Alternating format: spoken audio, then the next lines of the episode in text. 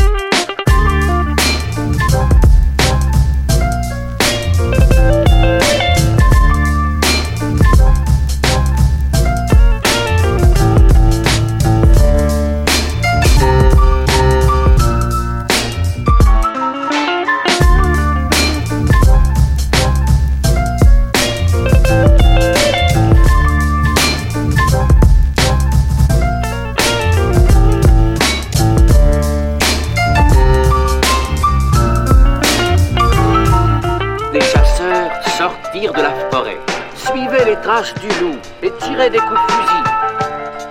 Pierre leur cria du haut de l'arbre. Ne tirez pas!